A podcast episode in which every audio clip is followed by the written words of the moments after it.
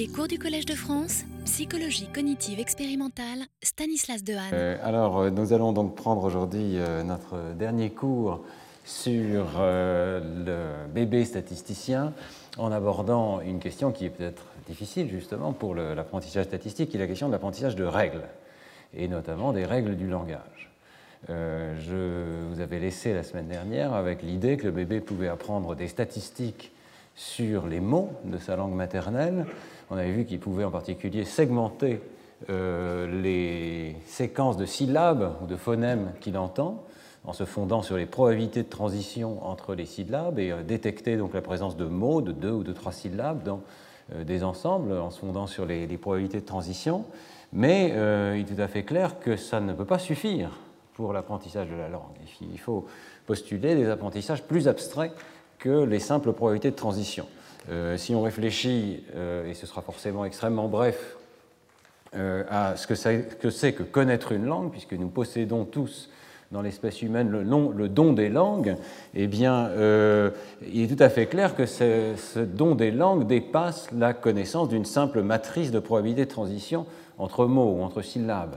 Et c'est peut-être d'ailleurs ce qui nous distingue, c'est très discuté dans la littérature, ce qui nous distingue par exemple d'autres espèces comme les oiseaux chanteurs qui disposent de séquences, mais dont il n'est pas clair qu'on ait besoin d'une description à un niveau plus élaboré que les simples probabilités de transition.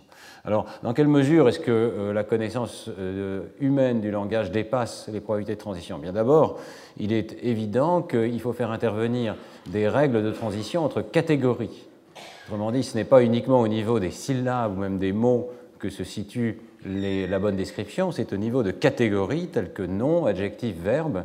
Et euh, on voit bien que euh, l'enfant doit être capable de généraliser, c'est-à-dire que lorsque il découvre qu'un mot donné appartient à la catégorie des noms, il va être capable immédiatement euh, d'appliquer à ce mot nouveau toute une série de règles qui dépendent uniquement du fait que le mot possède l'étiquette nom, adjectif ou verbe.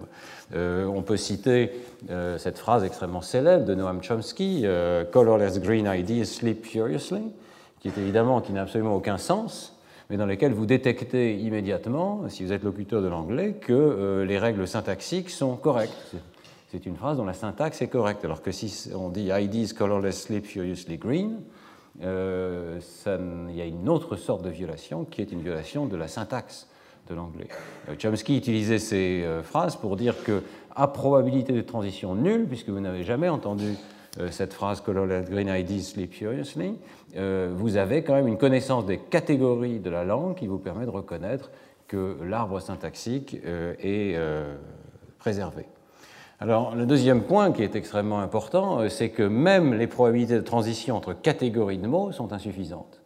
La euh, langue n'est pas organisée sous forme d'une chaîne de Markov avec des transitions entre catégories de mots, elle est organisée plutôt sous forme d'arbres. Toutes les langues possèdent des structures en constituant, en arbres, les linguistes aiment dessiner des arbres pour rendre compte de cette complexité du langage, ce qui implique que les règles syntaxiques se traduisent non pas par des transitions de probabilité euh, d'un élément au suivant, mais par des dépendances statistiques avec une distance variable et arbitraire entre les éléments. Euh, donc, euh, c'est ce qu'on appelle les dépendances à longue distance. Vous prendre un exemple extrêmement simple. En anglais, vous avez des dépendances, euh, par exemple, entre euh, l'auxiliaire is ici et euh, le, gérondif ing, donc on va dire is singing, is dancing, etc. Donc il y a un lien qui s'établit entre l'auxiliaire et le gérondif, et ce lien est élastique. Il n'est pas systématiquement à une syllabe de distance ou à deux syllabes de distance, puisqu'on peut insérer des arbres intermédiaires, par exemple l'adverbe, ici happily singing, donc is happily singing, is very happily singing, et vous voyez que euh, la syntaxe de nos langues, et de toutes les langues apparemment, permet d'insérer des arbres dans des arbres dans des arbres, donc il y a une structure enchâssée en constituant, qui fait que les dépendances euh, qui créent les règles linguistiques sont des dépendances à l'intérieur des arbres, et non pas d'un élément au suivant.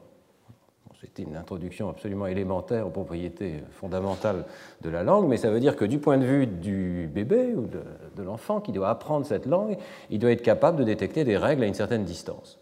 Alors, nous allons euh, parcourir aujourd'hui un petit peu rapidement euh, ces différents aspects de la connaissance de la langue. Donc, apprentissage de catégories de mots, apprentissage de règles abstraites et apprentissage de dépendance à longue distance. Et nous verrons qu'effectivement, dans la première ou la deuxième année de vie, euh, l'enfant a tout à fait accès à ces différents aspects de l'apprentissage. Mais avant de commencer, euh, je voudrais revenir sur ce point très général qui est euh, l'existence de principes abstraits de la syntaxe, puisque la perspective bayésienne est en train tout doucement de révolutionner, de grignoter, je dirais, ce qu'on croyait bien établi dans le domaine de l'apprentissage linguistique.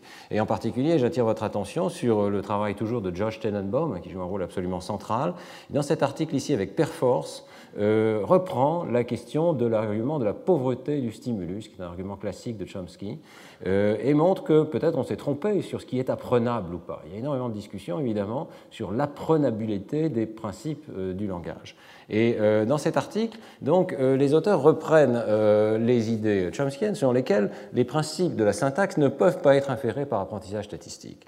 L'argument classique, c'est que l'enfant ne peut pas découvrir par lui-même que la formation des questions, par exemple, fait appel à une structure arborescente et non pas linéaire. Pourquoi? Parce qu'il n'entend pas suffisamment d'exemples, le stimulus est pauvre, tel est l'argument, hein, et donc l'enfant n'entendrait pas assez d'exemples pour être capable de faire l'inférence appropriée. Alors la formation des questions, c'est très simple, hein, l'argument est le suivant, c'est quand, euh, donc, si la phrase de départ c'est « the boy is smiling euh, la question sera « is the boy smiling ?» n'est-ce pas? Donc on inverse et on va amener l'auxiliaire devant euh, la phrase. C'est une manière de décrire ce qui se passe ici dans cette transformation. Mais qu'est-ce qui se passe dans une phrase un petit peu plus compliquée comme The boy who is smiling is happy Si vous considérez ça comme une chaîne euh, avec des mots successifs l'un après l'autre, euh, il n'est pas totalement exclu de penser que la formation des questions serait Is the boy who is smiling happy? C'est-à-dire qu'on a amené le premier is devant mais euh, vous voyez bien que ce n'est pas du tout une phrase syntaxiquement correcte, ce n'est pas la bonne transformation de la phrase. La bonne transformation, évidemment, c'est Is the boy who is smiling happy? Alors qu'est-ce qui se passe ici? Eh bien, euh, la deuxième transformation est évidente pour tout le monde parce qu'on sait que the boy who is smiling, c'est un constituant de la phrase de départ, et c'est ça qu'il faut, lorsqu'on déplace l'auxiliaire, il faut tenir compte de cette structure en constituant, ce qui n'est pas le cas dans la phrase marquée d'une étoile ici, qui est syntaxiquement incorrecte. Mais l'argument de la pauvreté du stimulus, c'est que les enfants n'entendent jamais d'exemple de type 2. Ils n'ont pas suffisamment d'entrées statistiques euh, d'après Chomsky, euh, pour euh, pouvoir découvrir ce type de régularité et ils appliqueraient trop rapidement dans l'apprentissage du langage des règles complexes de ce type-là, alors que les entrées qu'ils ont reçues ne, suffisent pas pour généraliser. Donc Chomsky dit It's quite possible for a person to go through life without having heard any of the relevant examples that would choose between the two principles. two principles, c'est arborescent ou linéaire. Et donc, euh, Chomsky est amené à postuler que nous disposons tous d'une grammaire universelle, c'est-à-dire de contraintes extrêmement fortes qui euh, nous permettent de, réduire l'espace des hypothèses, et aucun enfant ne fait d'hypothèse qui consisterait à produire, même transitoirement, ce type de, construction. alors tout ceci est bel et bon, et l'argument est posé, mais euh, Perfor, ses collaborateurs, attaquent ce point de vue en euh, montrant qu'en fait, il est tout à fait possible d'utiliser les phrases entendues dans un contexte d'apprentissage bayésien pour sélectionner même des principes extrêmement abstraits de la grammaire universelle. C'est-à-dire qu'on euh, a toujours euh, cette notion, dont je vous ai souvent parlé, de la, bénédiction de l'abstraction, c'est-à-dire qu'à un niveau extrêmement abstrait, toutes les phrases qu'on entend vont contribuer à stabiliser le principe qui est que euh, la langue est organisée suivant un principe arborescent et non pas un principe linéaire. Alors, euh, la force, je dirais, de l'article de Perforce, Tenenbaum et Regir, c'est de simuler euh, ce point de vue très directement. Ils vont reprendre la notion d'un modèle bayésien hiérarchique dans lequel il y a trois niveaux. Au plus bas niveau, euh, il y a des productions linguistiques observées, ce sont les données euh, que reçoit l'enfant. Donc, ils se servent de la base de données Childes, qui est une euh, très jolie base de données qui recense énormément soit de production, soit de réception de l'enfant dans les premières années de vie, donc qui permet vraiment de comprendre comment est constitué le langage de l'enfant. Je vous incite vivement à la consulter si vous êtes intéressé par ce sujet. Il y a énormément de de données dans cette base de données Childes. Donc ça, euh, c'est le bas niveau. Et ils vont supposer un modèle hiérarchique dans lequel, au niveau intermédiaire, il y a une grammaire spécifique d'une langue donnée, par exemple la grammaire de l'anglais, mais le choix de cette grammaire lui-même, dans ce modèle bayésien hiérarchique, est sélectionné par le type de grammaire qui est possible. Euh, et le type de grammaire, ça va être par exemple une grammaire non contextuelle, éventuellement probabiliste, mais il peut y avoir d'autres types. Ça peut être une chaîne de Markov, ça peut être euh, une grammaire à état fini. Et euh, Perforce et collaborateurs, dans leur simulation, considèrent donc toute une série de types de grammaire possibles. Donc, le modèle n'est pas contraint, n'est pas déterminé en tout cas à choisir la grammaire particulière. Et on arrive à un modèle dans lequel l'enfant n'aurait pas vraiment une grammaire universelle, il aurait un éventail beaucoup plus large de grammaire possible. Et alors ce que montrent les auteurs, c'est que si on fait tourner le modèle avec des entrées issues de la Childes, et que à chaque euh, entrée donc, du modèle, on met à jour les probabilités des niveaux supérieurs, eh bien on arrive très vite à stabiliser le principe approprié du niveau du haut, c'est-à-dire, enfin, dans l'état actuel des, hypothèses, hein, une grammaire non contextuelle, euh, arborescente, avec enchâssement récursif de constituants. Donc, euh, contrairement à l'argument qui était fait au départ, ce type de principe est apprenable. Hein, il faut bien s'entendre sur ce qu'on veut dire par apprenable, c'est-à-dire que ce type de principe doit faire partie de l'espace des hypothèses, donc, quelque part, on peut dire on n'est pas si loin de l'hypothèse euh, inéiste ou nativiste. les grammaires euh, contexte-free, euh, non contextuelles, font partie de l'espace des hypothèses qui sont considérées par l'enfant. Mais on n'est pas forcé de penser qu'elles sont les seules disponibles. Et un apprentissage bayésien, avec cette bénédiction de l'abstraction, est capable de généraliser et de trouver très vite que c'est le bon descripteur pour l'espace des productions verbales qu'il reçoit. On est très proche ici du papier de Kemp et Tenenbaum, dont je vous ai souvent parlé, c'est-à-dire la capacité de ces modèles bayésiens à un niveau extrêmement abstrait à choisir le bon modèle. Sélection de modèles, c'est une des forces hein, de l'apprentissage bayésien, et ici peut-être que l'enfant, dans ce modèle, sélectionne la bonne hypothèse, le bon type de grammaire. Et euh, au moins, il s'agit ici d'une démonstration de principe fondée sur une simulation. Il n'est pas du tout impossible à l'enfant, sur la base de quelques centaines de phrases, de découvrir que l'organisation de ce domaine linguistique, c'est un, domaine sous forme d'arbre.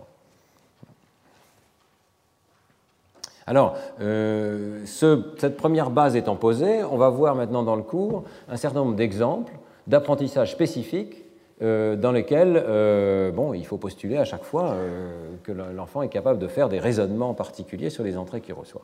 Alors, premier type d'apprentissage, comment est-ce que l'enfant fait le tri entre des mots à contenu et des mots qui réfèrent à des objets particuliers, par exemple les noms? Euh, je pense qu'on connaît encore trop peu de choses sur ce domaine. Hein. Mais j'ai choisi un exemple particulier très récent, toujours du groupe de Jacques Meller, qui joue un rôle très important dans ce domaine, euh, qui montre qu'il euh, pourrait y avoir des indices extrêmement simples qui permettent à l'enfant de faire le tri et de commencer à voir que certaines séquences de syllabes sont des mots à contenu, sont des noms par exemple, et d'autres sont des foncteurs, sont des petits éléments grammaticaux qui vont donc servir à organiser la phrase.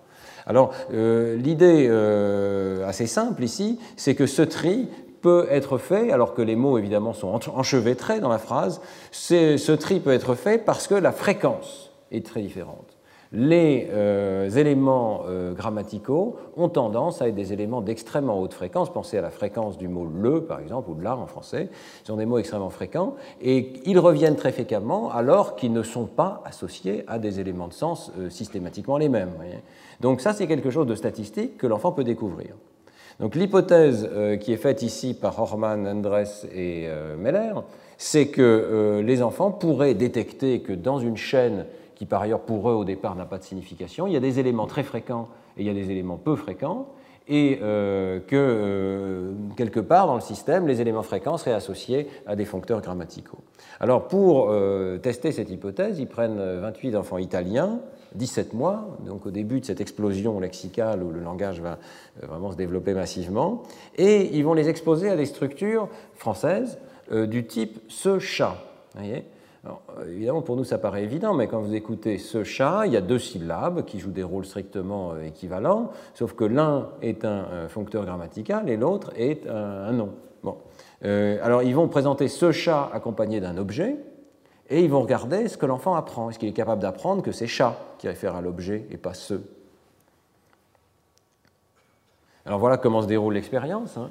Euh, l'enfant commence par entendre 81 phrases françaises, qui sont évidemment manipulées, hein, euh, de manière à ce que dans ces phrases françaises, euh, il y ait des syllabes ce et vos, qui sont extrêmement fréquentes, qui sont présentées neuf fois plus fréquemment que d'autres syllabes chat et cerf qui par ailleurs joue des rôles euh, équivalents, euh, l'enfant ne sachant pas euh, la langue française. Alors, il commence par être exposé donc à des phrases de ce type, et ensuite vient l'apprentissage clé, dont on a déjà parlé la semaine dernière, c'est-à-dire l'apprentissage d'un objet particulier qui est associé à cette étiquette verbale. Donc l'enfant va entendre ce chat, ce chat, et à chaque fois, il aura l'objet particulier que vous avez sous les yeux, ici cet objet bleu. Et puis ensuite, on va passer dans la phase de thèse, et c'est là que c'est intéressant. On va faire entendre à l'enfant systématiquement des euh, bisyllabes nouveaux. Dans un cas, il va entendre semer, et dans l'autre, il va entendre vos chats. Et puis, il y aura deux objets devant lui. On va regarder s'il préfère regarder l'ancien objet, celui qui était associé à ce chat, ou bien le nouvel objet. Vous voyez qu'a priori, il n'y a rien de particulier qui permet de savoir que ce euh, ne réfère pas à l'objet et que chat réfère à l'objet, sauf euh, la fréquence particulière des euh, stimuli présentés en entrée. Alors que fait l'enfant? Eh bien effectivement, ça fonctionne, c'est-à-dire que lorsque l'enfant entend semer, il se tourne vers le nouvel objet, alors que lorsqu'il entend vos chats, il se tourne vers l'ancien objet. Donc, quand il entend vos chats, il semble bien que ce soit chat qui compte, l'enfant détecte que c'est chat qui compte et que c'est ça qui réfère à l'objet, et l'enfant se tourne vers l'objet bleu, et lorsqu'il entend ce mais, euh, ce ne compte pas, c'est mais qui compte, mais est un mot nouveau, et donc on avait parlé la semaine dernière de ce principe d'exclusivité, hein, l'enfant a l'air de se tourner vers l'objet nouveau. Mais ce qui est non trivial, c'est que dans les deux cas, il y a une syllabe nouvelle, voyez, mais l'enfant est capable de détecter que les syllabes extrêmement fréquentes ne sont sans doute pas celles qui réfèrent à l'objet, ce sont sans doute des mots de fonction, comme des démonstratifs dans ce cas-ci. Euh, alors, euh, contrôle, hein, lorsqu'on enlève la phase de familiarisation avec les 81 phrases en français, qu'on présente directement à l'enfant euh, ce chat associé à l'objet, l'enfant ne fait pas cette inférence, et là, vous voyez, il se tourne des deux côtés avec la même fréquence. Donc c'est vraiment parce qu'il a été exposé à des phrases dans lesquelles ce était extrêmement fréquent et chat ne l'était pas, et veau était également très fréquent et mais ne l'était pas, qu'il a pu faire cette généralisation. Il y a deux interprétations possibles de cette expérience qui sont discutées dans, l'article. Hein. La première, c'est que euh, l'enfant euh, fait des statistiques fondées sur la fréquence d'association. Alors il faut imaginer cet enfant qui entend 81 phrases dans lesquelles il y a le mot ce qui revient euh, extrêmement fréquemment, et ce mot ce n'est jamais associé à un objet particulier. Donc, euh, ce que proposent les auteurs, c'est qu'au-delà d'une certaine fréquence de récurrence de ces mots, les enfants euh, abandonnent, c'est le mot qu'ils utilisent, hein, et concluent que euh, ces formes n'ont pas de sens intrinsèque, puisqu'elles ne reviennent jamais avec les mêmes objets, donc ce sont sans doute des mots de fonction. Et la fréquence pourrait jouer un rôle particulier ici. On voit bien que si un mot revient fréquemment, il ne va pas être souvent associé à un objet particulier, on va pouvoir décider que c'est un mot de fonction, c'est un mot grammatical. Deuxième possibilité, c'est que ce sont des enfants italiens. En italien comme en français, il y a le même ordre hein, euh, des, démonstratifs et des noms. Euh, donc euh, les enfants pourraient appliquer la grammaire de la langue maternelle à ces entrées qui leur sont présentées ici. La période de familiarisation pourrait leur permettre de segmenter les entrées en deux mots différents et ils pourraient conclure que l'un est un déterminant, l'autre est un nom, et comme c'est en italien, bon, bah, le déterminant est en premier, le, nom est en second. Euh, donc euh, euh, ces deux possibilités sont également disponibles pour interpréter cette, expérience, mais les deux suggèrent que les enfants sont capables de faire des raisonnements relativement élaborés, un traitement syntaxique, et on pourrait appeler proto-syntaxique, hein, qui va commencer à faire le tri, et qui va dire certaines syllabes réfèrent à des objets, d'autres syllabes ne réfèrent pas à des objets et sont des mots de fonction.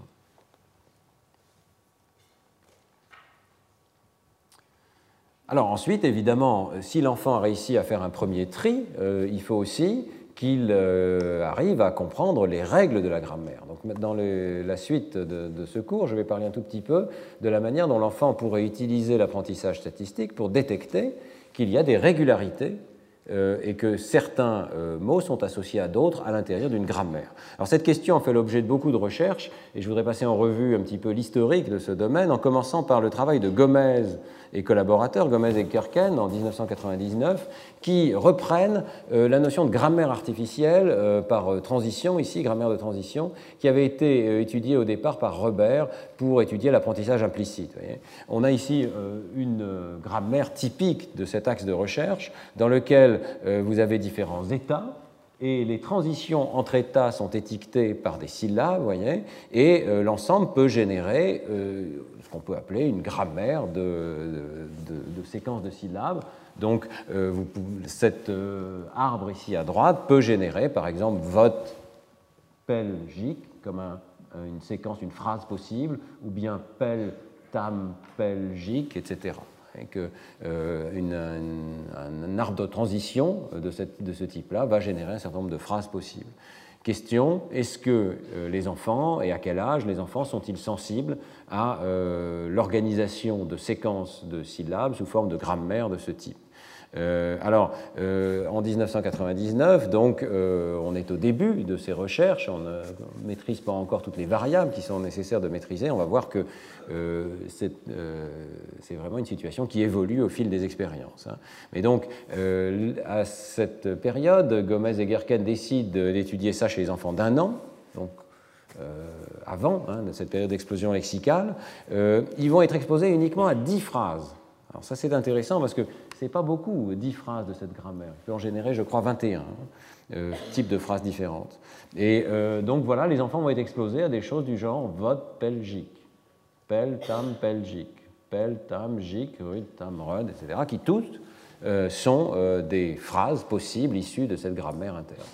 Question, est-ce que les enfants exposés à ce type de régularité vont être capables d'extraire les régularités, de détecter que tous ces mots ne sont pas aléatoires plutôt toutes ces phrases ne sont pas aléatoires, mais sont issues d'une grammaire particulière. Pour le savoir, on va regarder le temps qu'il passe à écouter des phrases qui sont partiellement nouvelles et qui sont soit compatibles avec la grammaire de départ, soit incompatibles. Donc il y a deux ensembles de phrases qui sont nouvelles ici. Vous avez dix phrases qui n'ont pas été présentées rigoureusement dans la partie de départ, mais qui sont compatibles avec la grammaire, et d'autres qui sont non grammaticales. Dans l'expérience 1, pour créer les phrases non grammaticales, on a inversé la première et la dernière syllabe. donc, vote, jic, rud, tam serait une phrase possible. Elle doit être là quelque part. Voilà, elle est ici, vous voyez. Et là, on a inversé la première et la dernière syllabe pour créer cette phrase non grammaticale. c'est évidemment une expérience 1, euh, il y en aura d'autres, mais euh, c'est euh, le point de départ et il est intéressant de constater qu'effectivement, les enfants de 1 an sont capables de répondre euh, en regardant plus longtemps pour entendre les chaînes grammaticales. Donc ils ont une sensibilité à euh, la statistique qui leur a été présentée. Bon, le problème, c'est qu'il euh, s'agit de s'assurer que les enfants ont effectivement appris une grammaire, ont effectivement appris des règles de grammaire. Donc, est-ce qu'ils ont vraiment pu apprendre cet art de transition? D'abord, je suis sceptique sur le fait même qu'avec dix phrases, ça suffise à identifier le modèle de droite. Je pense que ça, ça serait intéressant de faire un travail théorique là-dessus, mais ils ne le font pas dans l'article. Euh, est-ce que vraiment euh, il y a une seule grammaire qui est compatible avec les phrases de départ? Ça, j'en suis pas sûr. Deuxièmement, et c'est un très sérieux problème expérimental pour cette série d'expériences, les probabilités de transition ne sont pas euh, contrôlées. Elles sont en fait totalement violées dans la partie de droite ici. Vous voyez que par exemple tamjik ne peut pas exister, si je ne me trompe pas. Si tamjik, ça existe, pardon. Euh, il y a un certain nombre de, transitions entre syllabes ici qui sont tout, simplement inexistantes dans l'ensemble d'apprentissage. Par ailleurs, euh, évidemment, euh, le fait même de démarrer avec tam ou de terminer avec vote, ce sont des choses qui sont impossibles dans cette grammaire. Donc vous voyez que énormément de choses sont violées et il est difficile de savoir à quoi l'enfant exactement est sensible dans cette expérience. Alors, c'est un problème général hein, pour ces expériences. Il s'agit de réduire progressivement l'espace des possibles. Les auteurs le font en passant à une expérience 2, dans laquelle ils euh, raffinent leur test en présentant, euh, je crois que c'est en dessous, voilà, la partie grammaticale, la même qu'auparavant, mais la partie non grammaticale, on va commencer par la bonne syllabe. Donc, cette fois-ci, on commence par vote, par exemple. On termine par une syllabe qui est possible, et c'est entre les deux qu'on va euh, modifier l'ordre interne des syllabes. Donc c'est un peu plus difficile pour l'enfant. Il ne peut pas euh, se fonder sur la première ou sur la dernière syllabe pour détecter qu'on lui présente quelque chose qui est incompatible avec ce qu'il avait appris auparavant. Et les enfants continuent de regarder plus longtemps les chaînes grammaticales que les chaînes non grammaticales. Donc, quelque part, ils ont une sensibilité euh, qui dépasse la simple connaissance de la première ou de la dernière syllabe. Néanmoins, euh, les probabilités de transition sont toujours extrêmement différentes dans les deux cas. Et alors, il y a un autre argument aussi euh, qui est intéressant, qui est développé par les auteurs, c'est que ces phrases de droite, là, elles n'obéissent pas à une grammaire en fait. Elles ont été choisies en combinant des syllabes dans des ordres différents. C'est pas mal fait dans la mesure où les statistiques de présentation de chacune des syllabes, donc la fréquence des syllabes euh, correspond à celle de l'ensemble de départ. Le point de départ et le point d'arrivée sont les mêmes, mais par contre à l'intérieur, il n'y a pas de règle qui régit ces phrases de droite. Alors euh, il se pose la question est-ce que l'enfant pourrait détecter que l'ensemble de gauche euh, obéit à des règles, alors que l'ensemble de droite n'obéit pas à des règles. Autant qu'il y a un modèle simple de l'ensemble de gauche et des phrases d'apprentissage de départ, alors qu'il n'y en a pas pour ces phrases de droite. Donc, euh, ils en viennent à leur expérience 3, qui est un peu plus intéressante, à mon avis, qui est de contraster directement deux grammaires. Donc, euh, les grammaires commencent et se terminent par la même syllabe, mais entre les deux, l'espace des transitions n'est pas du tout le même. Voyez et les enfants vont être exposés à l'une ou à l'autre et testés avec l'une ou testés avec l'autre. Donc là, on s'approche d'une expérience qui est quand même euh, plus intéressante, puisque les, deux ensembles sont régis par des grammaires. La question est de savoir si l'enfant détecte que certaines instances euh, ne peuvent pas être produites par la grammaire qu'il avait appris au départ et sont produites par une autre grammaire. Alors, les résultats sont toujours positifs. Les enfants sont capables de réagir euh, lorsqu'ils entendent des phrases qui n'appartiennent pas à la grammaire de départ. Le problème, c'est que dans toutes ces expériences, depuis le départ, les probabilités de transition euh, ne sont pas identiques dans l'ensemble grammatical et dans l'ensemble non grammatical. Donc, tous les résultats jusqu'ici de ces trois premières expériences de Gomez et Gerken peuvent s'expliquer par l'apprentissage de transition, de probabilité de transition entre syllabes. Très difficile hein, de trouver le bon test. Alors quel est le bon test? Eh bien, on arrive à l'expérience 4, et l'expérience 4 est plus intéressante dans cet article, puisque c'est la seule qui teste la généralisation. Je crois que c'est un point clé avec lequel vous êtes familier maintenant dans ce cours, c'est que pour tester la connaissance abstraite d'un enfant, il faut regarder s'il va généraliser à des situations nouvelles.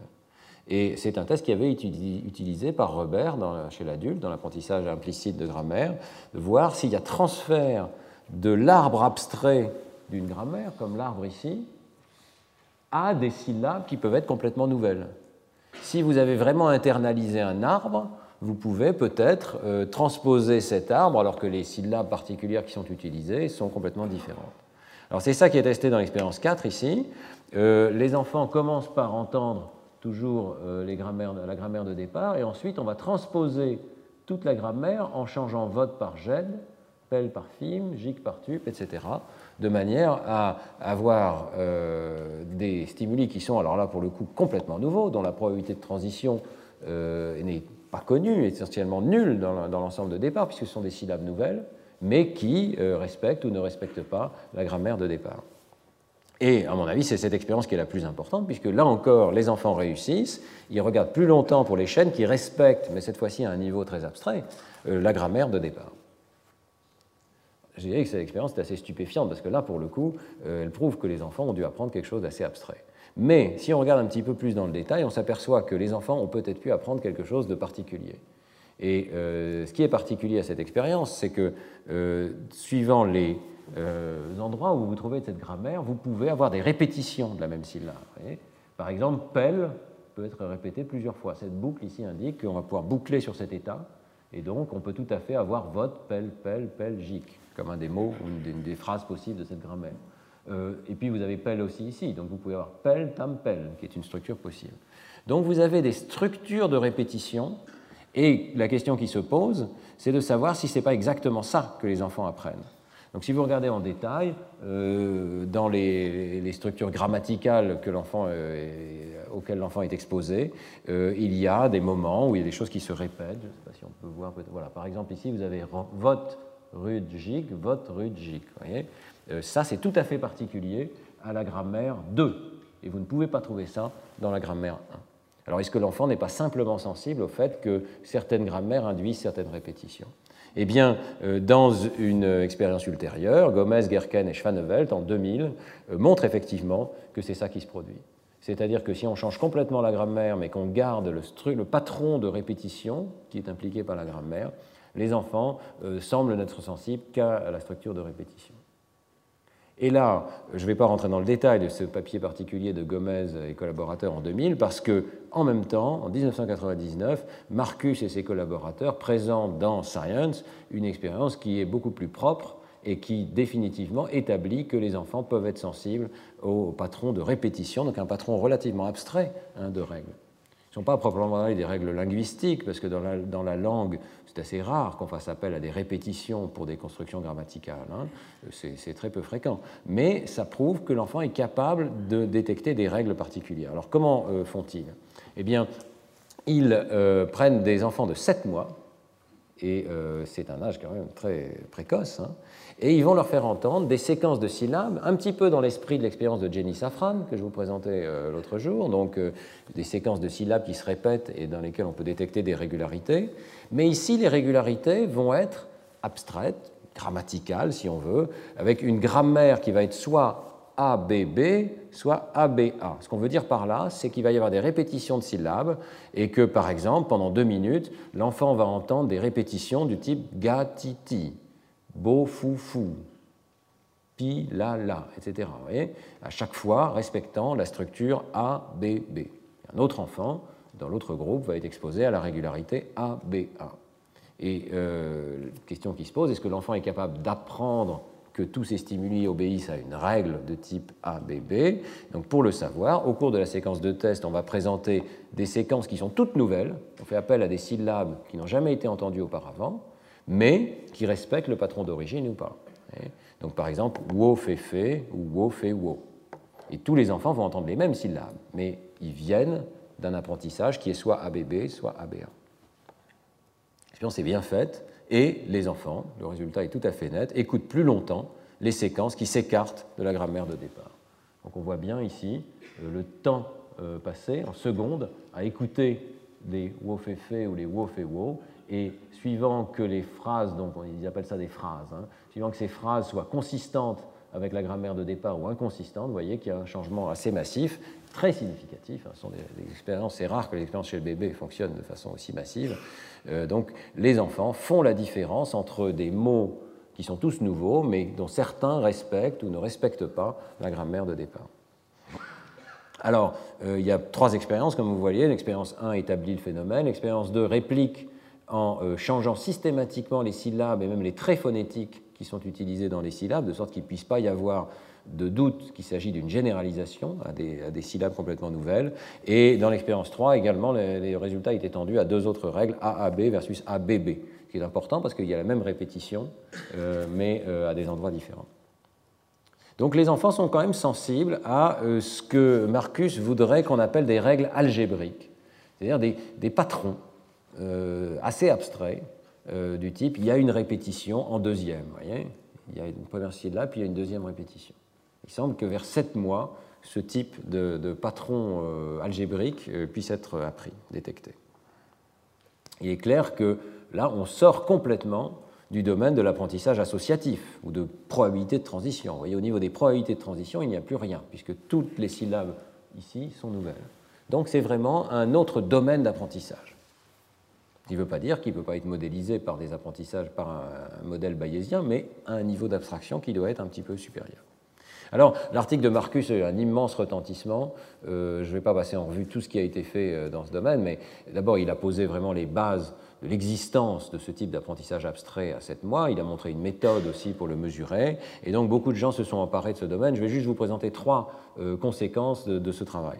Première conséquence, un travail de Johnson et Fernandez en 2009 qui reprend ces questions chez des bébés de 8 mois et de 11 mois. Alors, il teste de façon un petit peu systématique euh, une série de règles. Donc les enfants vont être exposés par exemple à ABB, et puis ensuite on va généraliser à AAB, ou bien ils vont être exposés à ABB, on va généraliser à ABA.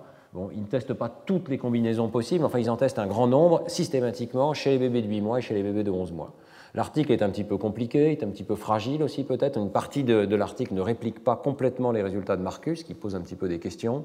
Mais enfin, globalement, euh, c'est tout à fait clair qu'à euh, 11 mois, euh, les enfants réussissent l'immense majorité de ces tests. Et à 8 mois, par contre, cette connaissance est beaucoup plus fragile. Et les auteurs suggèrent que euh, à 8 mois, euh, les enfants pourraient être sensibles à la présence de répétitions immédiates, mais pas leur position. ce qui empêcherait de faire la différence entre AAB et ABB. Gary Marcus avait trouvé succès, hein, donc c'est un peu bizarre les différences entre ces langues. Mais il pourrait y avoir une évolution euh, de la capacité des enfants entre 8 mois et 11 mois à être de plus en plus sensibles à la position de la répétition, à la formule algébrique exacte qui régit les stimuli. Deuxième euh, article qui m'a paru intéressant, parmi beaucoup, euh, travail de Marcus en 2007 qui étend ses résultats précédents. Il pose une question extrêmement simple. Est-ce que les enfants pourraient être capables de détecter ce type de règles algébriques dans tous les domaines? Les syllabes sont un domaine particulier mais on pourrait tout à fait tester, par exemple, dans le domaine des tons purs. Est-ce que lorsqu'on entend une mélodie, on est sensible à la présence de répétitions à certains endroits de la mélodie? Est-ce que l'enfant est capable de voir que c'est la même règle que dans le domaine du langage? Alors, il y aurait beaucoup à faire dans ce domaine. Euh, Marcus et collaborateurs euh, réalisent quelques expériences sur ce sujet, mais elles sont assez intéressantes dans la mesure où elles suggèrent d'abord que l'enfant ne trouve pas aussi facile de faire ses inférences dans le domaine de la musique que dans le domaine du langage.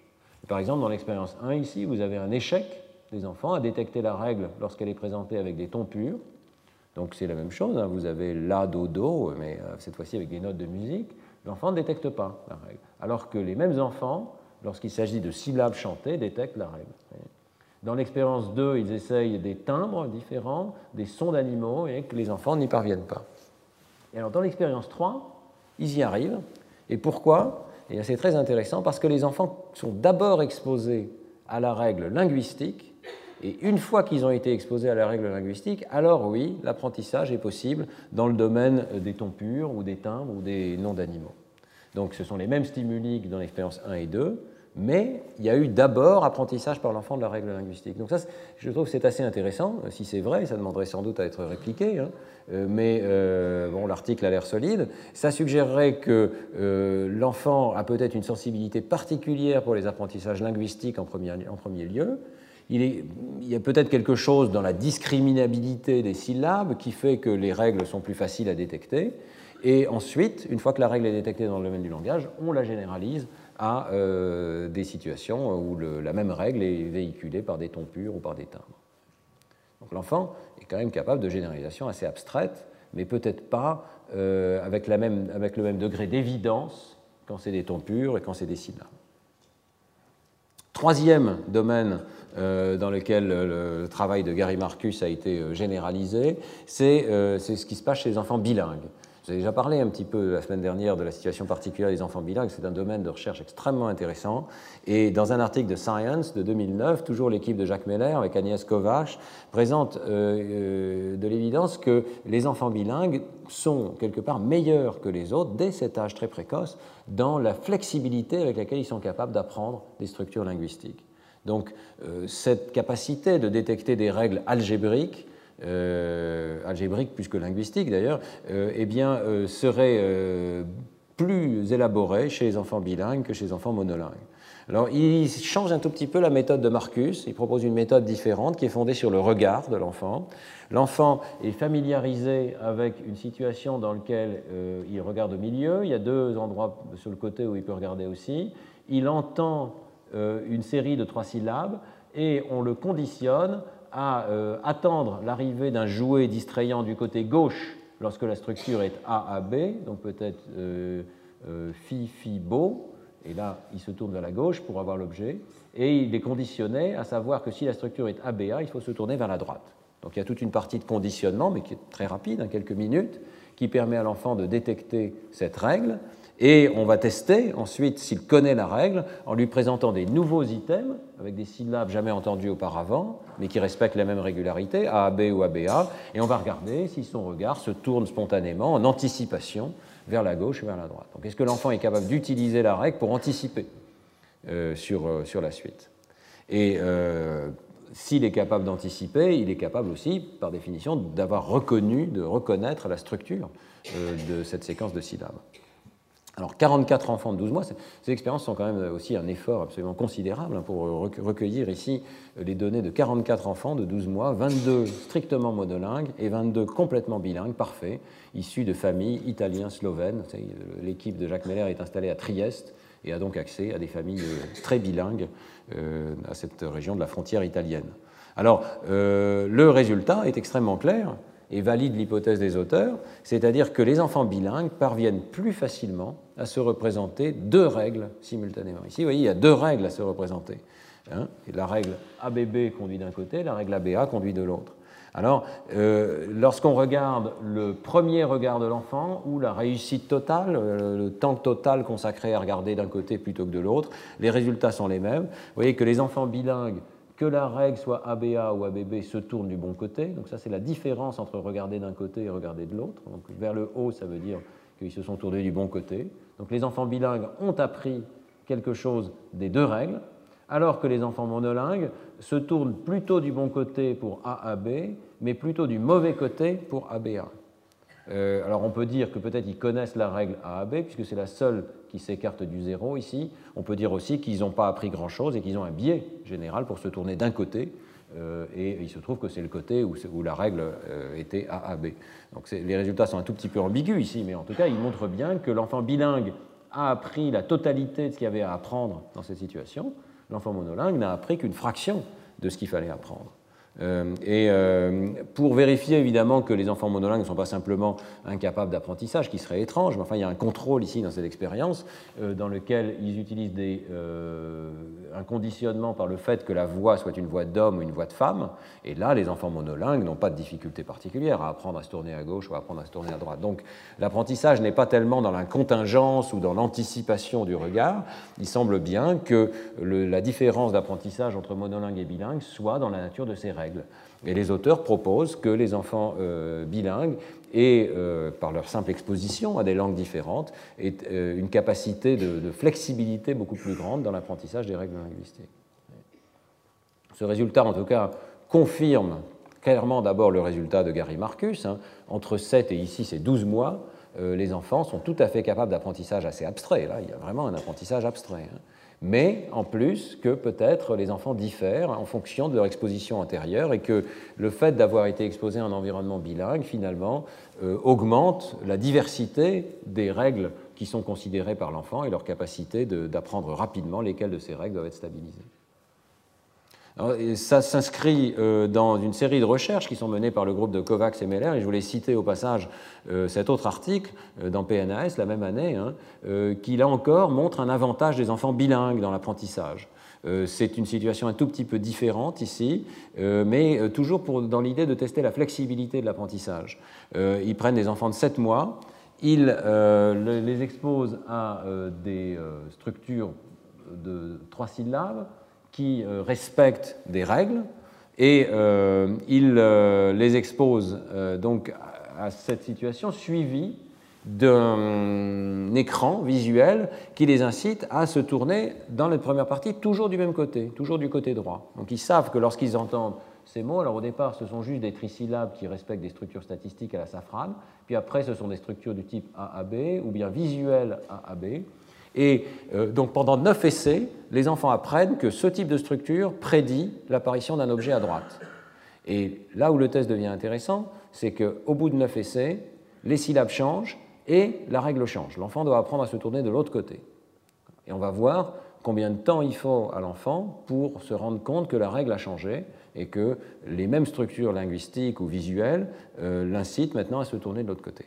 Le résultat euh, est exactement euh, le même qu'auparavant. Les enfants bilingues ont une plus grande flexibilité. Donc euh, ici, c'est avant le switch, les neuf essais d'apprentissage initial où ils apprennent à se tourner toujours du même côté. Vous voyez que les enfants bilingues et les enfants monolingues ne diffèrent pas. Au fil des essais, la proportion d'anticipation du bon côté augmente progressivement chez les monolingues et chez les bilingues. Mais après le switch, ici, les enfants doivent apprendre à se tourner de l'autre côté. Vous voyez que les enfants bilingues réapprennent, sont en bleu ici, et ils montent plus haut. Les enfants monolingues euh, ont l'air de rester dans un état où ils ne changent pas la règle qu'ils ont appris au départ. Ce résultat, euh, les courbes ne sont pas extrêmement impressionnantes hein, dans cette première expérience, mais elles sont répliquées trois fois euh, dans les, trois expériences que je vous ai montrées au, départ, hein, donc avec des règles linguistiques ou avec des règles visuelles. À chaque fois, c'est le cas que la période pré-switch n'est pas différente et que la période post-switch, les enfants bilingues remontent beaucoup plus rapidement que les enfants monolingues. Donc là encore, un résultat extraordinairement précoce, hein, 7 mois. Hein. à 7 mois, les enfants bilingues semblent avoir déjà tiré un bénéfice de euh, l'exposition à une plus grande diversité de structures et semblent être capables de, changer plus rapidement. Autrement dit, euh, il y a une discussion, euh, notamment en neuroéconomie, sur ce concept de volatilité, c'est-à-dire que non seulement nous devons être capables de nous adapter à notre environnement, mais nous apprenons à quel point l'environnement est changeant. Et la vitesse avec laquelle nous apprenons est déterminée par notre inférence de la volatilité de l'environnement. Si l'environnement change rapidement, nous devons apprendre à changer rapidement.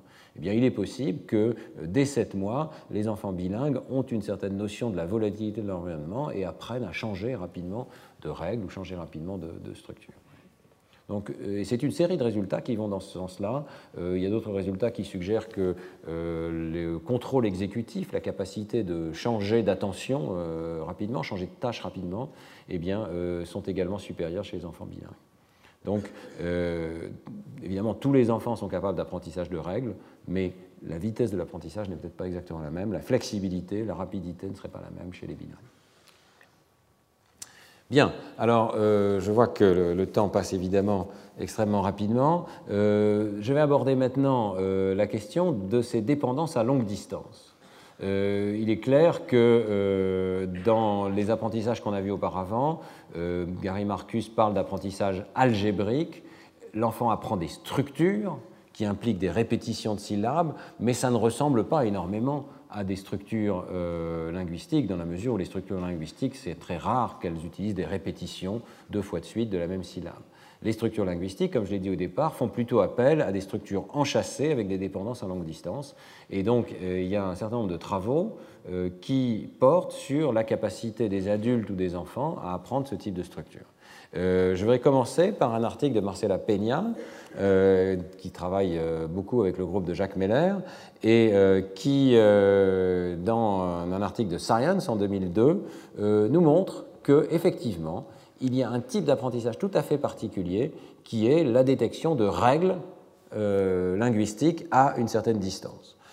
ici, il s'agit d'un travail qui est d'abord mené chez l'adulte, on passera ensuite à l'enfant. Hein. donc, des adultes français sont exposés à des séquences qui sont formées d'une concaténation de groupes de trois syllabes avec un patron qui est cette fois-ci AXC. Alors, euh, AXC, c'est la formule, si vous voulez, qui régit ces stimuli. Ce qu'on veut dire par là, c'est qu'il y a une première syllabe, A, qui prédit la troisième, C, et entre les deux, il peut y avoir une syllabe X qui peut prendre plusieurs valeurs.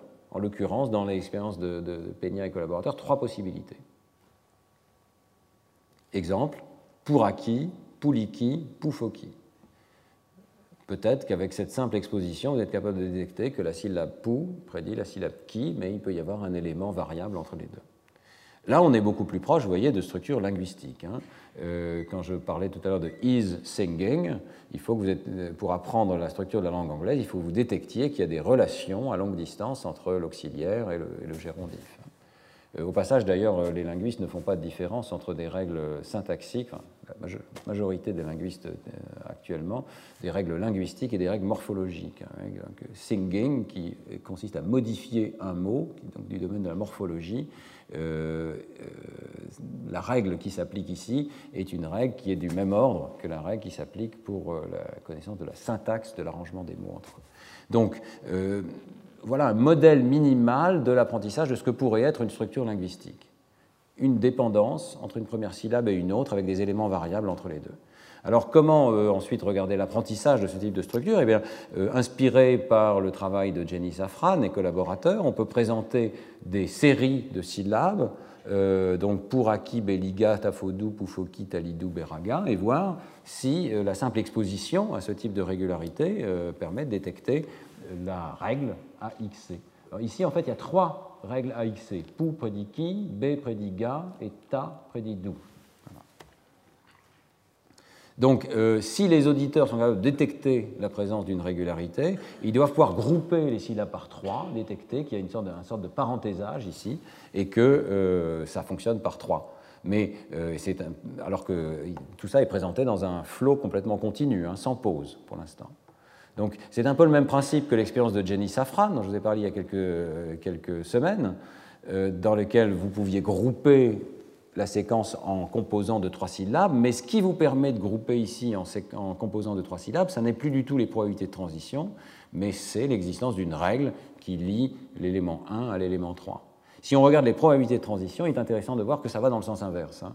Euh, puisque euh, la probabilité de transition à l'intérieur de la séquence est de seulement un tiers, puisqu'il y a trois syllabes possibles pour celui du milieu, donc il y a un tiers de probabilité à chaque fois, alors que comme on ne répète pas deux fois de suite le même euh, AXC, la transition de qui vers B a une probabilité de 1,5. Donc en réalité, il y a une probabilité de transition plus élevée aux frontières ici qu'à l'intérieur des mots. Donc euh, on est vraiment dans un domaine différent euh, de l'apprentissage à la génie safrane, l'apprentissage de mots par probabilité de transition. Ici, il faut apprendre une règle. Alors, dans l'expérience 1, donc, les auteurs commencent par exposer pendant quelques minutes les sujets adultes à cette séquence avec des règles. Euh, sans leur dire quoi que ce soit. Et puis ensuite, ils vont leur présenter deux euh, types d'éléments possibles, des trisyllabes qui respectent euh, la, règle de départ, donc ce sont ce qu'ils appellent des mots, donc c'est simplement des séquences de trisyllabes qui étaient dans la séquence de départ, et puis d'autres qu'ils appellent des part words, des, parties de mots, qui sont deux syllabes d'un mot et une syllabe du mot suivant. En termes de probabilité de transition, donc quelque chose qui est légèrement plus probable d'être présent dans la séquence de départ. Alors on demande pour chacun de ces éléments de juger euh, s'ils appartiennent ou pas à la langue de départ. Euh, chez les adultes, évidemment, on peut demander un jugement introspectif, ce qui est un peu plus difficile chez les, enfants. Euh, alors, dans cette première expérience, le résultat est extrêmement clair. Les personnes adultes exposées à ces régularités détectent qu'il y a des mots. Donc si on leur demande est-ce que pour acquis était un mot, chaque point ici représente un sujet. Vous voyez que pour acquis est jugé comme étant un mot plus souvent que rakibé. Les deux étaient présents dans la séquence de départ, mais pour acquis respecte la règle AXB. C'est effectivement un mot qui a le bon parenthésage des, trisyllabes de départ. Les adultes détectent euh, cela. Mais est-ce qu'ils ont vraiment détecté une règle? Alors pour le savoir, euh, Marcela Peña et ses collaborateurs euh, regardent évidemment la généralisation. Donc dans une expérience 2, ils vont tester d'une part les parties de mots et d'autre part ce qu'ils appellent un mot règle, un rule world, c'est-à-dire un mot nouveau mais qui respecte la règle de départ. Donc vous avez ici rakibe qui est le part word et vous avez beki qui est un mot nouveau euh, mais qui respecte la règle AXC. Et alors la surprise, c'est que les adultes, dans cette situation, n'ont pas inféré la règle. La preuve, c'est que toutes leurs réponses se situent au milieu. Ici, autrement dit, ils ne jugent pas plus souvent que Poubeki fait partie de la langue de départ que euh, Rakibé. Il semble qu'ils aient tout simplement appris les mots particuliers qui étaient présentés dans la séquence. Donc ils sont capables de détecter que Pouraki était présent dans la séquence et que ça formait des groupes de trois syllabes, mais ils n'ont pas, pas, généralisé à Poubeki. Alors à partir de là, les auteurs vont regarder quel est le minimum qui permet de passer de l'apprentissage de la règle à l'apprentissage d'un lexique. On est, on est dans cette situation-là d'une balance et ils supposent qu'il y a deux processus distincts. L'un qui est la segmentation, détecter qu'il y a des blocs de trois syllabes qui forment des mots potentiels, et ils supposent que c'est un processus statistique. Et le deuxième qui est l'extraction d'une vraie règle algébrique à la Marcus, qui, euh, selon les auteurs, demanderait de extraire ces objets-là, de les garder en mémoire de travail, de pouvoir les manipuler mentalement et de détecter qu'ils obéissent à certaines règles. Alors, pour euh, faciliter cette capacité d'inspection des représentations discrètes des mots dans la mémoire de travail, eh bien, ils font une manipulation extrêmement simple et euh, ils disent qu'elle est subliminale, c'est-à-dire qu'on ne détecte pas à l'écoute euh, qu'il y a eu cette manipulation. C'est l'introduction de pauses entre les syllabes. Donc, on garde exactement le même flux qu'auparavant, mais vous avez des minuscules pauses de quelques dizaines de millisecondes qui sont insérées et euh, qui donnent au système une indication sur la, manière dont il faut organiser ce, flux.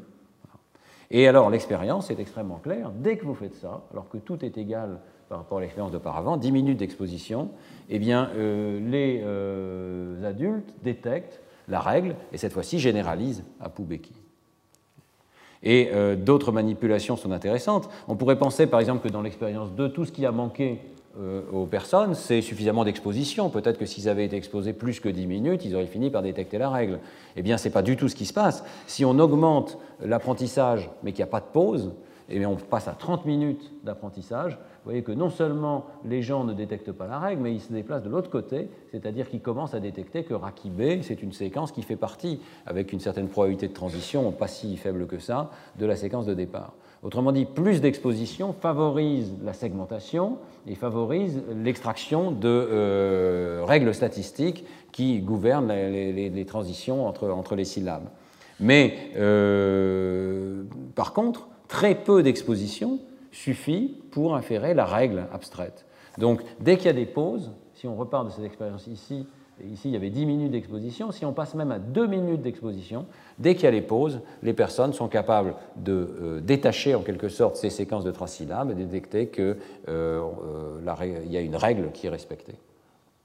Voilà, donc cette expérience, cette série d'expériences de Marcela Peña et collaborateurs suggère qu'il y a vraiment deux systèmes extrêmement distincts.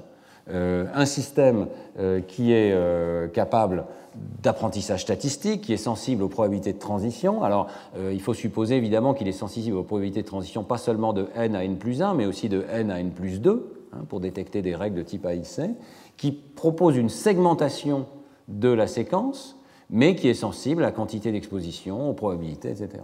Et puis un deuxième mécanisme qui est fondé sur des règles abstraites, tout ou rien, qui généralise à des instances nouvelles, qui fournit donc une sorte de schéma algébrique général, euh, donc de type ABB ou AXC. Et il y a vraiment une double dissociation. La segmentation par apprentissage statistique s'améliore avec la quantité d'évidence. L'apprentissage de règles n'a pas besoin de beaucoup d'évidence, mais opère sur des représentations segmentées. Donc la présence de pauses dans le, le flux d'entrée aide beaucoup. Il y a beaucoup de débats hein, sur cette question-là. Euh, pour ceux que ça intéresse, je vous renvoie en particulier à cet article de commentaire de Mark Seidenberg, qui est un connexionniste donc tout à fait opposé à l'idée qu'il puisse y avoir des règles algébriques abstraites euh, dans le cerveau et encore plus des bébés. Hein. Euh, et euh, Seidenberg et collaborateurs, dans un commentaire de l'article de Marcela Peña, critiquent l'expérience et disent que, après tout, il pourrait y avoir beaucoup d'autres formes d'apprentissage statistique qui pourraient expliquer les résultats. leur argument, c'est que, ici en 1, c'est la règle que Marcela Peña et collaborateurs postulent, régir les stimuli, mais en deux, vous avez d'autres règles possibles. Par exemple, toutes les syllabes initiales commencent avec euh, une consonne occlusive. il se trouve que c'est vrai, hein, il y a toujours une, occlusive. Alors que les consonnes euh, médiales euh, sont plutôt, voyez, des continuantes, des liquides. Bon, donc c'est vrai, c'est un petit peu malheureux peut-être, mais dans l'expérience, il y avait d'autres possibilités de régularité qui auraient peut-être permis aux gens euh, d'apprendre euh, à détecter les éléments réguliers ou pas réguliers. Euh, alors, voilà, ici, Seidenberg et collaborateurs listent toutes les règles ou éléments statistiques qui auraient pu permettre aux, gens de, détecter. Le problème, c'est que Seidenberg et collaborateurs ne discutent à aucun moment le fait qu'il y a cette double dissociation, c'est-à-dire que des paramètres différents influencent des processus différents. Donc, euh, il se contente d'un argument général qui est de dire on néglige le rôle des statistiques, etc. Bon. Moi, je ne vois pas d'alternative dans cette situation de double dissociation à l'idée qu'il y a deux systèmes différents et qu'il y en a un qui est quand même très abstrait, capable de généralisation. Alors, bien sûr, euh, ceci chez l'adulte. Est-ce que l'enfant est capable de tel apprentissage? Eh bien, euh, en réalité, le travail de 2002 de Marcela Peña était précédé de travaux chez l'enfant euh, qui euh, montrait effectivement que les enfants ont une sensibilité non négligeable à ce type de dépendance à longue distance. Euh, Peter Yushik, j'ai mentionné les travaux tout à fait pionniers hein, dans le domaine de l'apprentissage du langage chez l'enfant, avait montré qu'à 18 mois, les enfants, dans leur langue maternelle, donc sans parler d'apprentissage d'une langue artificielle, hein, mais dans leur langue maternelle qui était l'anglais ici, étaient capables de distinguer des phrases grammaticales comme is running de phrases non grammaticales comme can running. Et même euh, is quickly running. Donc euh, l'expérience de Yushik présentait l'intérêt de montrer que les enfants étaient capables de détecter ce qui ressemble à des règles A, X, C, alors que l'élément X pouvait être euh, assez variable et éventuellement comprendre plus qu'une syllabe. Donc dès 18 mois, il semble que l'enfant alors qu'il n'a pas encore euh, la capacité de produire des structures complexes de ce type-là, est peut-être déjà euh, sensible à euh, la régularité statistique avec des règles de type AXC évidemment, dans l'apprentissage du langage naturel, il est difficile de contrôler toutes les variables. Donc l'expérience de Yushik présente à la fois l'intérêt de porter sur la langue maternelle de l'enfant avec une exposition à la langue qui est considérable pendant 18 mois. Par contre, présente le désavantage qu'il est difficile de contrôler précisément euh, la base sur laquelle l'enfant a pu se fonder pour son apprentissage. Donc Gomez et, collaborateurs, toujours le même groupe, hein, en 2002, euh, reprennent cette question avec un apprentissage artificiel, euh, tout à fait similaire à l'article de Marcela Peña. Ils prennent des règles du type AXB et CXD. Donc Pel Wadim Jik, Pel Dicey Jik. Vot Wadim Rud, euh, Vot Dicey Rum. L'idée, c'est qu'il y a un premier élément, une première syllabe, un élément variable au milieu, et puis une dernière syllabe qui est prédite par la première. Est-ce que les enfants vont être capables de détecter ça? Et euh, pour le savoir, on les teste ensuite avec des éléments qui soit respectent la règle de départ, soit qui sont du type AXD, c'est-à-dire que c'est la syllabe qui aurait dû... Euh, on a mis D à la place de B, hein. et puis euh, CXB. Ce qui est joli dans cette expérience, c'est que ce sont toujours les mêmes éléments qui sont en premier, qui sont en dernier, c'est juste la combinaison, le lien entre la première et la dernière syllabe qui est violé ici. Et ça marche. Et les enfants de 18 mois sont tout à fait capables, après avoir été exposés à une grammaire de ce type, de détecter les stimuli qui violent euh, la grammaire initiale. Donc là, euh, on a la preuve qu'à 18 mois, euh, dans une langue complètement nouvelle, inconnue des enfants, eh bien, ils sont capables de faire des inférences de ce type. de, point de, point de vue très intéressant, c'est que cet apprentissage ne marche que si l'élément x est suffisamment variable.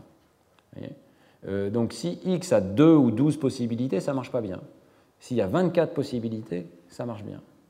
C'est assez logique, hein, parce que pour détecter qu'il y a une règle, il faut évidemment s'abstraire. Le fait que l'élément du milieu soit variable vous incite à pratiquer cette abstraction, à détecter qu'il y a une régularité, alors que l'existence de probabilités de transition trop élevées peut vous empêcher de détecter la règle. Alors, ce qui est intéressant aussi dans les travaux ultérieurs, c'est que les enfants de 12 mois n'apprennent pas et qu'à 15 mois, euh, ils commencent à apprendre avec ce changement de comportement dont on avait euh, brièvement discuté auparavant, qui est qu'à ce moment-là, ils ont une préférence pour l'ancienne grammaire. Hein. Ils ont toujours ce changement de comportement. Au départ, ils préfèrent regarder ce qu'ils connaissent, comme s'ils allaient chercher de l'information supplémentaire sur ce qu'ils commencent à connaître, et euh, à mesure que leur apprentissage devient plus élaboré, ils vont au contraire s'orienter vers la nouveauté. Il y a un changement de comportement assez systématique. Mais donc, vers 15 mois, on aurait le tout début de cette euh, capacité d'abstraire des règles et de s'abstraire un petit peu des probabilités de transition. Euh, il faut insister quand même sur le fait qu'aucune de ces expériences, pour l'instant en tout cas, à ma connaissance, ne teste vraiment la récursivité. Euh, la récursivité consisterait à regarder si ces règles peuvent être enchâssées les unes dans les autres et si l'enfant comprend que les arbres euh, enchâssés gouvernent ce domaine de l'apprentissage du langage.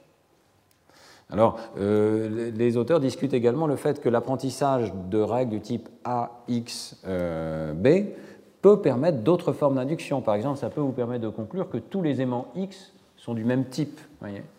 Comme dans la situation en anglais, hein, si vous réfléchissez à is running, is singing, is dancing, non seulement vous pouvez apprendre que is prédit ing et que ça forme une structure grammaticale, gérondif, mais vous pouvez aussi apprendre que ce qu'il y a entre les deux, c'est un verbe. Et donc peut-être placer dans la même catégorie tous ces éléments X. Et des expériences de Toby Mintz en particulier euh, semblent montrer que ce soit le cas et que les enfants font ce type de généralisation. Donc on, est aussi toujours dans cette idée d'un système où différents types d'apprentissage grignotent, si je puis dire, les régularités qu'il y a à découvrir dans le langage. Le système lexical va grignoter les probabilités de transition, détecter qu'il y a des éléments qui forment des mots, les associer à des sens, c'est le cours de la semaine dernière. Le cours d'aujourd'hui vous montre qu'il y a d'autres systèmes qui sont des systèmes de détection de règles, qui vont essayer de détecter qu'à longue distance, telle syllabe prédit telle autre, ou tel mot prédit tel autre, telle catégorie de mots prédit telle autre. Et tous vont travailler en parallèle pour essayer d'abstraire euh, le plus d'informations possible de la séquence d'entrée et vont pouvoir collaborer. Donc une fois qu'on a détecté que is prédit ing, ce qu'il y a entre les deux, c'est un verbe, on va pouvoir le traiter comme un verbe.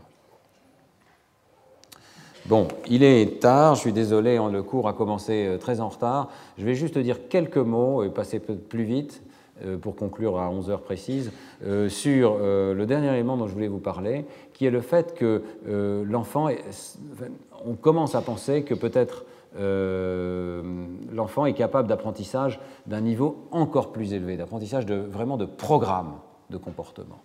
et ici, je ne vais pas vous parler d'expérience euh, particulière, mais juste d'un modèle qui a été proposé par Piantadosi et collaborateurs, selon lequel, dans certains domaines, par exemple l'apprentissage des noms de nombres, eh bien, euh, l'enfant présente une capacité de le sélectionner parmi non pas juste des règles, mais des vrais programmes récursifs. C'est leur hypothèse.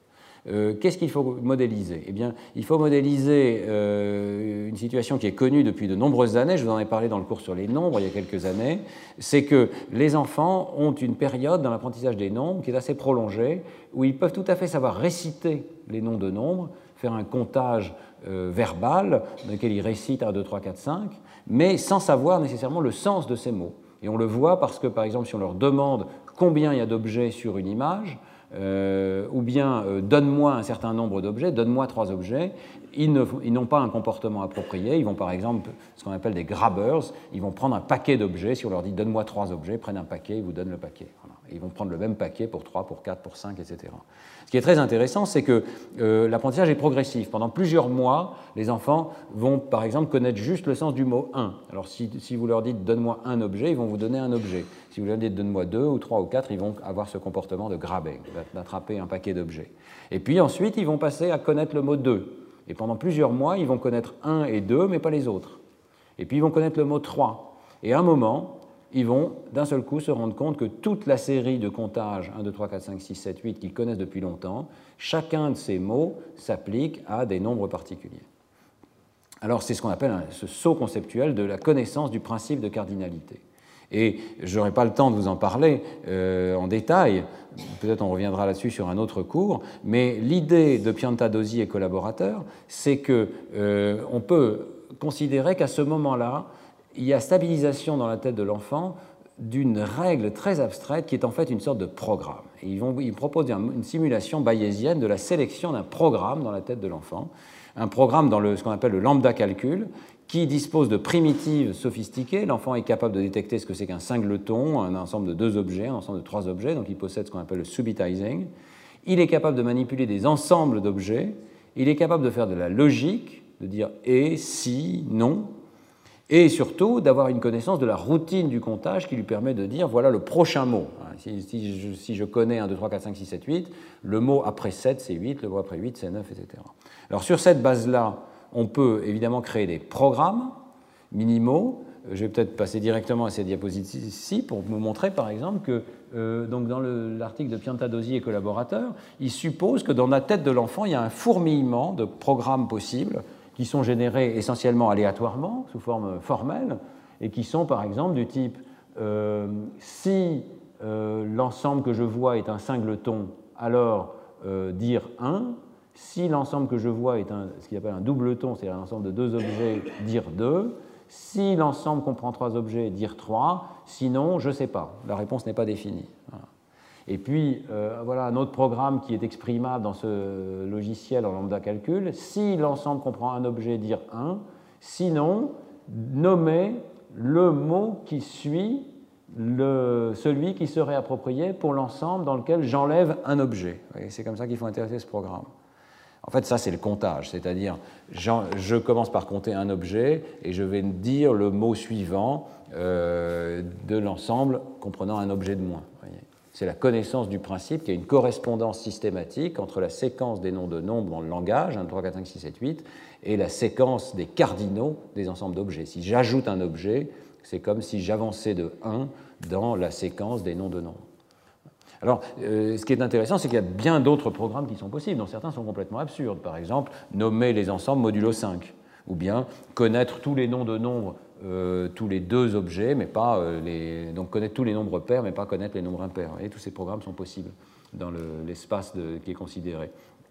Euh, je suis obligé de passer malheureusement beaucoup trop vite, je m'en excuse, mais simplement dire que on rentre ici dans un apprentissage bayésien tout à fait standard. Il est possible de définir des probabilités a priori pour chacun de ces programmes en lambda calcul. Essentiellement, la longueur du programme euh, va, diminuer la probabilité a priori euh, que ce programme soit juste.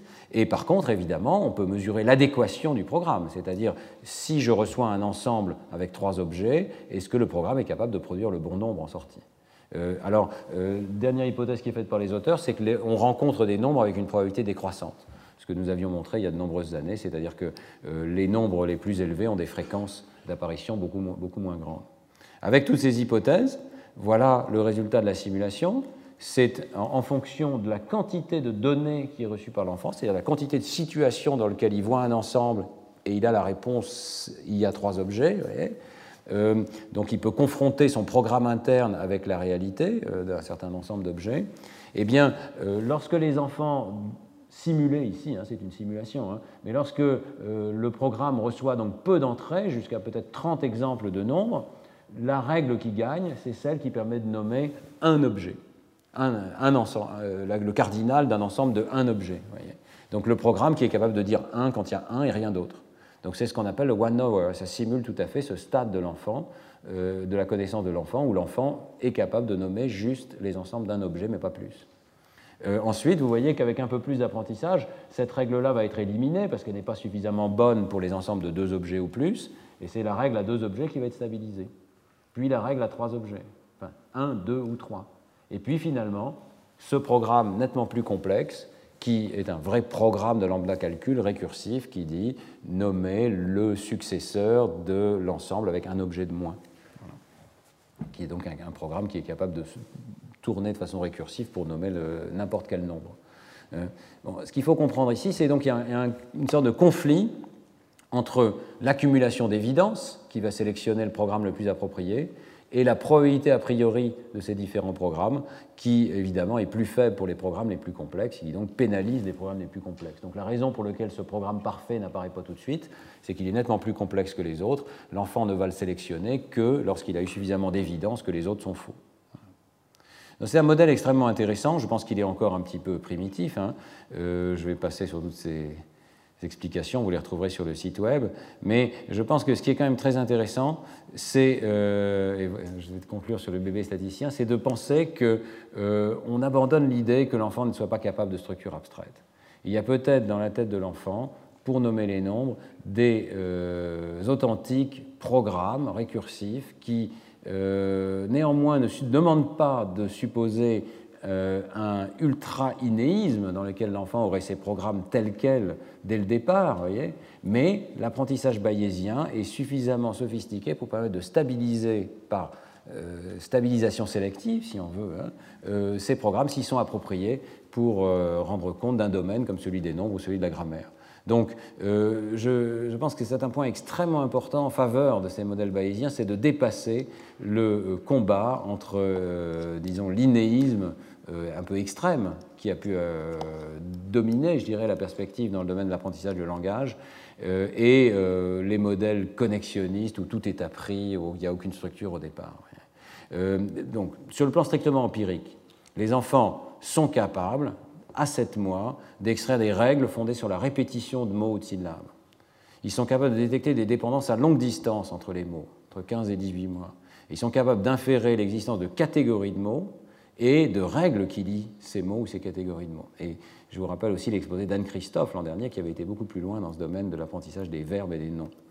Euh, la modélisation théorique montre que les algorithmes bayésiens, notamment quand ils sont hiérarchiques, sont capables d'apprendre à découvrir des règles récursives qui régissent un domaine, comme celui des nombres, ou d'inférer qu'un domaine est régi par des arbres plutôt que par des chaînes, des graphes, des cartes euclidiennes. C'est le travail de Kemp et Tenenbaum. Donc, à la fois sur le plan théorique, l'apprentissage est possible, sur le plan empirique, l'apprentissage existe chez ces enfants en quelques minutes d'exposition à des séquences régulières. Euh, il est important de comprendre que les modèles bayésiens ne sont pas complètement dépourvus de structures innées, pas du tout, au contraire. Il y a deux sortes de structures innées qui existent dans les modèles bayésiens. Premièrement, il y a une machinerie complexe d'inférence probabiliste. Je vous renvoie au premier et au deuxième cours. Les enfants sont capables de suivre la probabilité d'événements du monde extérieur et ils sont capables d'anticipation, ils sont capables, sur la base de leur modèle interne, de dire voilà un événement de basse probabilité. Ils sont capables de détecter des signaux d'erreur dans leur cortex et ces signaux d'erreur sont capables de se propager, de mettre à jour les représentations mentales. Ça, c'est une machinerie extrêmement complexe et il est possible, bien que non encore prouvé, mais il est possible que cette machinerie soit présente dès la naissance, voire, on l'avait vu, hein, chez le prématuré. Hein. Donc, il faut imaginer un système de, câblage du cortex qui met en place une machine probabiliste bayésienne. Bien. Euh, deuxièmement, il y a l'espace des hypothèses. Et ça, c'est extrêmement important. L'enfant n'explore pas tous les modèles possibles, il explore une classe de modèles possibles. Et on a vu que pour rendre compte de certains apprentissages, il fallait supposer qu'il apprend tel ou tel, qu'il explore plutôt tel ou tel espace d'hypothèses. Et là, il y a quelque chose qui est quand même extrêmement intéressant, c'est cette idée que l'enfant de l'espèce humaine, contrairement peut-être à euh, d'autres espèces animales, dispose d'un espace d'hypothèses différent. L'espace des hypothèses dans notre espèce comprendrait des fonctions récursives. C'est pour ça que nous sommes capables d'apprendre les nombres, nous sommes capables d'apprendre à compter avec euh, une précision, hein, le concept de nombre exact et de comptage qui n'existe pas euh, ailleurs dans le monde animal. Peut-être parce que nous envisageons comme des hypothèses possibles pour décrire un domaine des euh, fonctions particulières qui ne sont pas envisageables par les cerveaux d'autres espèces animales. Euh, dans tous les cas, il s'agit d'un apprentissage qui démarre avec un très vaste ensemble d'hypothèses et la règle bayésienne va attribuer des plausibilités variables à ces hypothèses et progressivement va en éliminer certaines et en conserver d'autres. Et donc, euh, je voulais terminer avec euh, ce tableau euh, qui fait partie de la donation de, mon maître, Jean-Pierre Changeux, qui a occupé cette chaire au Collège de France, on voit évidemment le bébé Jupiter qui est encadré de nymphes qui vont lui apprendre le langage. Et je voulais terminer aussi avec cette citation qui est peut-être l'épitome de l'idée de Jean-Pierre Changeux depuis des années, qui est qu'apprendre, c'est éliminer. Le modèle bayésien, quelque part, euh, explique comment apprendre s'est éliminé. Il nous montre comment, tout doucement, probabilité après probabilité, on va être capable d'écarter certaines hypothèses et au contraire d'en renforcer d'autres à tous les niveaux hiérarchiques. Euh, et évidemment, Jean-Pierre Changeux exprimait cette idée dans un contexte aussi neurobiologique, c'est-à-dire l'idée que les neurones ont des connexions en surnombre et qu'apprendre, c'est éliminer littéralement des synapses. C'est vrai aussi, bien entendu, et l'un est peut-être le mécanisme de l'autre c'est-à-dire que sélectionner les connexions neuronales, euh, en éliminer certaines, en conserver d'autres, c'est une manière d'internaliser les statistiques du monde extérieur. C'est peut-être euh, dans les connexions horizontales du cortex, vous savez, qui lie euh, les neurones pyramidaux les uns avec les autres, qu'il faut voir cette connaissance implicite, compilée de la langue en particulier et des statistiques du monde visuel, du monde auditif qui nous entoure. je vous remercie de votre attention. Tous les contenus du Collège de France sur www.colège-2-france.fr.